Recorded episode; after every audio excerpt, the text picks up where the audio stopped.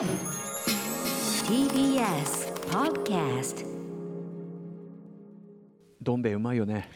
どん兵衛は きつねうどんに限る。きつねうどんやっぱりどん兵衛のうまさの8割はあのお揚げに染みたその汁というかそのよく汁を吸ったお揚げというか、ええ。その部分ですよね。揚げですね。揚げをあ すいません。名乗り遅れましたけどライムスター歌丸です。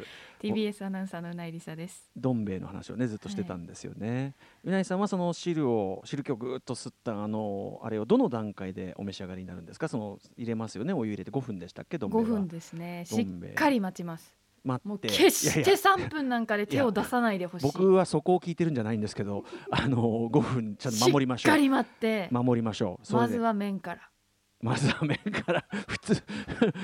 いやめ麺はまあ麺から食べ三始め三三つの選択肢がありますよね、ええ揚げから麺汁。汁かいくか、はいはい。麺からいくか、ええやっぱり麺からオーソドックスに。麺から。ええ。まあそれはなぜかというとああるんだ理由があるんだ。麺ももちろん美味しいんですよ。私はどん兵衛の麺も大好きで柔らかくて。ちょっと平麺つうかね、はい。感じですよね。ただ麺はまあまあ入ってるじゃないですか、あのーまあ、無限なんですよ麺 ちょっと待ってください。有限なんです揚まあまあまあまあまあまあ入ってるから無限っていう新しいタイプの 論理がありましたけど、まあ、結構要するにそのメインメインだから中のねはい。容量の大半を占めるのは確かに麺ですよ。でなおかつお湯を吸ってどんどんどんどんちょっとなんか若干若干もっこりしてきますもんそうねなんですよ、うん。膨らんできますからね膨らんできます、うんうん、それに対して、麺をある程度楽しんでからええ、上に乗っている揚げをですね私半分に折りたたんで、ほうほう。結構大きいですもんねあれね、はい、あのまあ生タイプっていうのかな？あれですもんね。こうあ生タイプとかあし知ってあ吸ってこうすごくこうそうですね。ひたひたな感じになってて、はい。えそれ半分に半分に折る？半分に折る。だから長方形になります。ええ。それをかじっていく。あだから肉厚な感じで食べていきます、ね。そうなんだ。となるとやっぱ口の中にあふれるお汁がもう同時にビューッとこうあふれるあふれる。やけどしないようにしていただきたい。そうですね。でもそれも醍醐味ですよ、熱い熱いって言ってこう 皆さんねなんでこんなどうでもいい話をしてるのか 思われてるかもしれませんがこれには理由がありましてあのーマイクチェックあ本日リモート出演しておりました私ねライムスター、えー所属事務所スタープレイヤーズからご多分ねあの例によってというかね。でマイクチェックをするんですよね、はい。こうスタジオがちょっとちゃんと電波が飛んでるかどうか、うん。これをちょっとミニ実況セットみたいなやつなんでチェックするのに私は毎回これ定番的にですねこの番組でも何度も出ていただいてます、えーパリッコさんのですね最新刊「ノスタルジアスーパーマーケット」の2階にある、えーこれをこれの中の、えっとパッとこうランダムに開いたページを読み上げるという、はい。これがもうマイクチェックのやつでそうするとこれを聞いてる人が「えもっと聞きたいんだけど」こういうふうになるわけなんですね。で今日、えー読み上げたページがちょうどですねこのね、えーノスタルジアスーパーマーケットの2階にあるの中の、えー162ページ「お汁がじわっと染み込む食材王座決定戦」というねこういう項だったわけですね。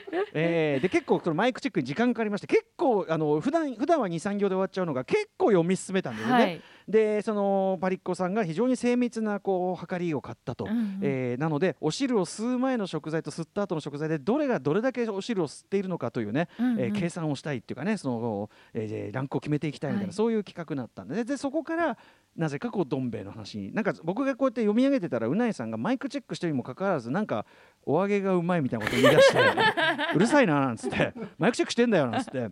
そこからのでもどんあでもどん兵衛ねなんて話になったわけですよね。それでそれにからのここなわけです、うん。私ちなみにあのどん兵衛のあの平麺なんかその5分の段階だとまだちょっと硬い気がするんですよね。僕だけですかね。あー。で食べまあ、まあ確かに最低限のラインが5分だとは思います、うん。なんか食べながらふやけていくのを計算した上での多分そのあれなんでしょうけど、僕はだからやっぱりもうちょっとふやけ待ちしたいんで、うんうん僕はやっぱあれですねお揚げの隅っこをものすごくケチくさく1あらセン,、はい、1センチ角大ぐらいちょっとかじってであっちであっちいかなんか言ってう、んうんううん。ん、ちょっとしばらくあっちいななんつってちょっとえちょっと沈めたりこういろいろ泳がしたりして。うん、泳がしたりかき混ぜたりうんうんうんうん。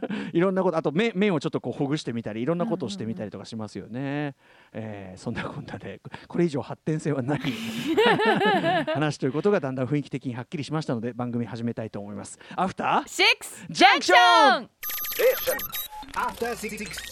8月12日木曜日時刻は6時5分です。ラジオをお聞きの方もラジコでお聞きの方もこんばんは。こんばんは TBS ラジオをキーステーションにお送りするカルチャーキュレーションプログラムアフターシックスジャンクション通称アトロクです。はい、えー、パーソナリティは私ラップグループライムスターのラッパー歌丸でございます。本日は所属事務所スタープレイヤーズ会室からリモートでお送りしております。そして TBS ラジオ第6スタジオからお送りしております TBS アナウンサーのうないりさです。はいということでねあのまあでも最近はすっかりどん兵衛も食っていないなというあね本当ですか？いやーあのねうないさんあれなんですよ。あやっぱりね違う違う違う。あのね年取るとはい年取るとやっぱあんまりね若若い時みたいにねインスタントもの食ってねああうまかったってことあんまなんないんですよなんかねうん。こう持たれたりとかなんかこうああやっぱ食うんじゃなかったなみたいになっちゃうことが多いね。まあだからもう体が弱ってるんでしょうねもうね、うん、なんか優しい優しいものしか受け付けなくなってくるんですよね。おおのずとね。そう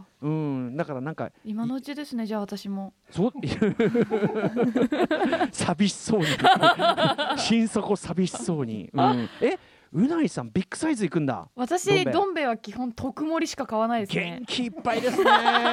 いやそれはすごい。いいんですよ普通サイズじゃ。あのまあそうだね。あれあれだけおやつじゃないですかまあそうだねそうだね。夜食とかね、うん。そういう感じだもん腹ね六分いくかなぐらいですよ。まあそうだね。だ,、うん。だしさあれだけじゃちょっとさ栄養足りないじゃん、なんか。え、うんそうですね。あでもちょっと特ビッグサイズってことは 別にただカロリーが上がるだけなんですけど。まあでもうないさんはほらやっぱお若いからまだ代謝もね、高いでしょうしいろいろねお仕事も大変ですからあのガツンと決めたい時あるわけですね腹いっぱいっていう感覚になりたいんですよね。ああお腹いっぱいってさちなみにさこう普通のお店行っててもですよ、はい。こううわーパンパンもううーもう食えねえみたいなそういう感じ？あそこまではいかないですね。そこまではいかな結構ほら満足と満腹を取り違えてる人ってたまにいるじゃないですか。あー。そんなに食わなくていいからみたいな。あの大体もうもうちょっとその手前で引き返すんだよ普通の人はみたいなのを。そういえば最近子供の時はうん。ちょっと分からなくて、なんか出された量全部食べたらお腹いっぱいになっちゃうであもう満腹で苦しいみたいなありましたねけど。でも大人になってから確かにちゃんと調節してますか苦しいまで食べたことあんまないかもしれたまにねたまに初めて行った店とかででコースとかでないもうどうにも引っ込みがつかなくて。確かに。で、まあ、確かにうまいしでそこそこの店だから食べなきゃもったいねえみたいなのが働いてなる歌丸さんあれですよ。あのフレンチとか行った時に、ええパンが美味しすぎて、ああのすあの2品目ぐらいでパン5個ぐらい食べちゃってああのでさほ本命来た時に うーんもう食べられないお肉みたいなお腹すかしてさお腹すかしてきてねなんつってさ、おかなお腹すかして行ったはいいもののさもう最初の時点でもうそのパンに バターパンが焼きたてのパンがつって言ってこう。しかもあれねいいお店だったらパンなんかバンバンの持ってきてくれちゃうからさ。もう本当にいっぱい来るんで。えいいんすか？なんつって。でバでバター塗って食うだけでも十分うまいじゃんそういう美味しいんところのパンなんか。ですよね。しかも実はひ一種類じゃなくてなんか5種類ぐらい用意されててちょっと全制覇したいなみたいなことになって。なんかそういういろんなのがあって、でボリボリ食ってるうちにメインの時にはもうすっかり気持ちがお腹持ってなりますよね。お肉食べきれなくなっちゃうみたいそういう時はパンパンあるけどやっぱりねあの普段はね僕なんかもうあれですものあのーご飯少なめなんて言ってますよ。そんな驚く？どういう時にですか？え？どういうあの時定食屋さんとかでってことああそうですよ。だからとんかつ屋とか行くじゃないですか。あしたらそのご飯少なめ。でもう実際ご飯少なめでちょうどいいですから僕なんか。あとその例えばカレー屋さんでもいいですよ。そういうあのいろんな行くとこ行きますけど。はいはいご飯少なめでエチオピアなんて僕もともとご飯少なあのねあそこはエチオピアってのがあるんですね。新お茶の水に。あのルーっていうかそのソースがご飯に対してもともと少なめだと思ってるからもともとそのルーを大盛りにするっていう選択で言ったんだけどある時に待てよと。こんなに具がいっぱい入っててでその最初にそのあの席に着いた時点でじゃがいもも来るからうんこれご飯少なめでいいんじゃあないんじゃねえの？じゃがいもも出てくるおですそうですで店なんです。ね僕のはいろんな人がいるんですじゃがいもそれにねこうマーガリンつけて食べたりもするんだけど、僕はもうそれもカレーに入れちゃうんですよ。でそのい具の一部として食べるのでとなるといよいよこれご飯少なめでいいんじゃないと思って確かにじゃがいもがついてたら、うんうん食べたらもうあら不思議。これもうぴったりでございましてね、うん。ああこれだったと思って。だからえうんうないさんはそんなさ「えーなんて驚くぐらいだからそのやっぱご飯少なめなんてのはもうえー少なめはもったいなくて選べないですね。もったいない。なんかマイナス20円ぐらいになるところも確かにあるんですあけど。安くなるんならともかく。なんかそんなにどうせだったら私増やしたいタイプなので、わかるよ。うん。わかるよ。俺だって基本的にはそういう考え方をしていたよ。かつて仲間たちとねファミレスに行った時にでカロリー表示があるじゃない？はい。カロリー表示を値段で割ってこれが多い方が得なんだって。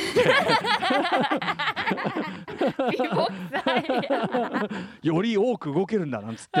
なるほどエネルギーですもんね、よりこれは多く動けるガソリンになるわけですからね。そのか数値が多い方を選ぶでしょ当然うんみたいな感じで来てたんですけど、やっぱ私も年取りましてねやっぱそのウープなんてなるのがマイナスだってことに気づきまして、うんうんそのお腹空いた状態か苦しい状態かの二択しかないみたいなバカみてえだと思いまして ちょうど食べるっていうことになったわけなんですよ。だから、まあ、うなえさんももう,、まあ、もうもうしもうちょっとねもちろん年数はありますけどね。じゃあ今のうちにし食ってのは細と。細くなってくるしあと食の傾向も変わってきますからちゃんと。あ脂っこいのとねあんまりもうだからそのいさっきはさどん兵衛の話しましたけど、どん兵衛なんかはまだ食う食いうる余地があるから言ってるんで、い、わゆるそのソース焼インスタントソース焼きそばという名のソース辛めそばですよ。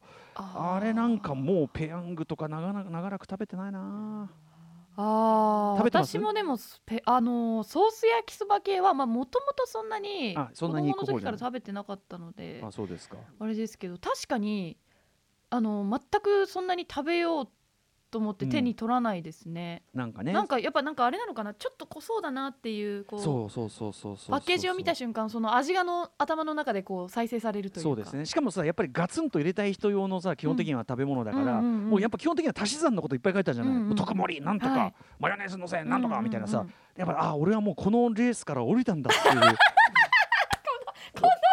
思うのやっぱそれ。あの昔はだって俺コンビニのそういうの見るの楽しみだったわけ。そっかそっか。あ新新商品出た。そうそうそううそう。そうで新製品出れば試すみたいなことやってたのにいつしかあー若者よみたいな。うん。こうもうフリースタイルバトルは任せたみたいなそんな感じのあれになるんですよね。なるほど。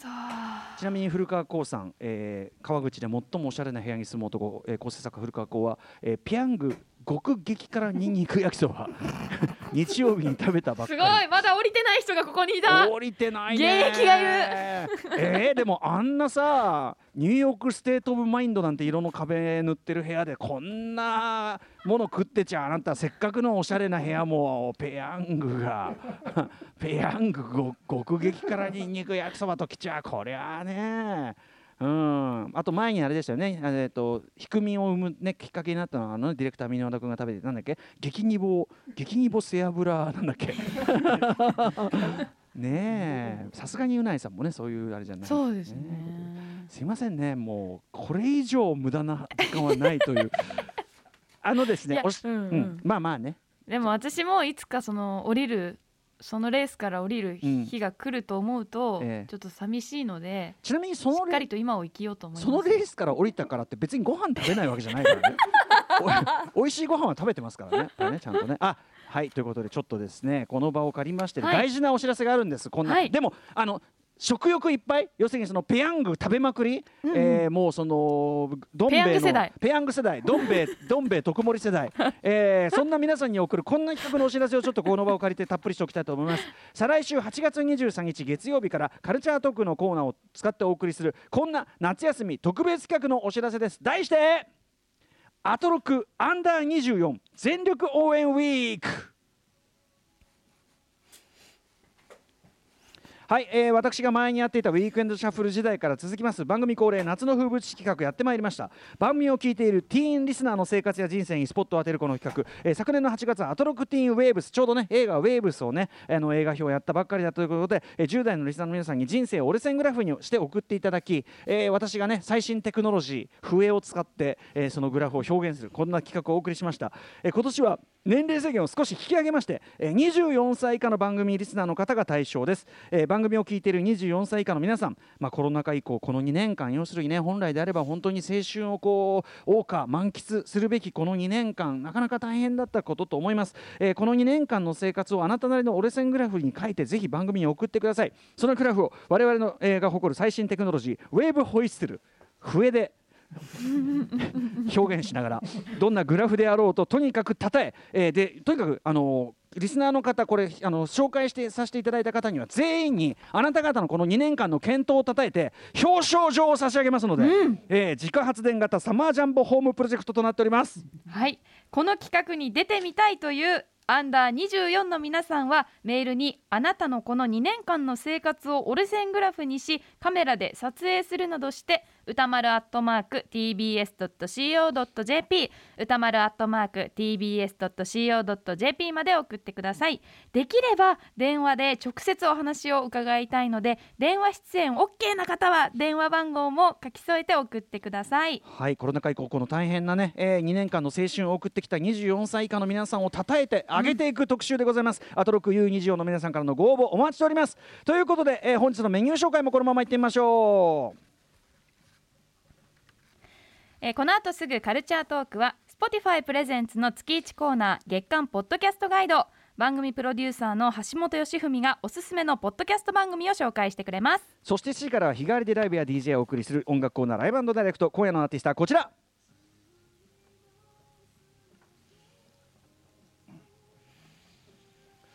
昨日8月11日に新曲今お聴きいただいております。スネイルフィーチャリング第一山本を配信リリースしました。ピアノ3ピースバンド龍松山が、えー番組3度目の登場です。そして8時台の特集コーナービヨンドザカルチャーはこちら。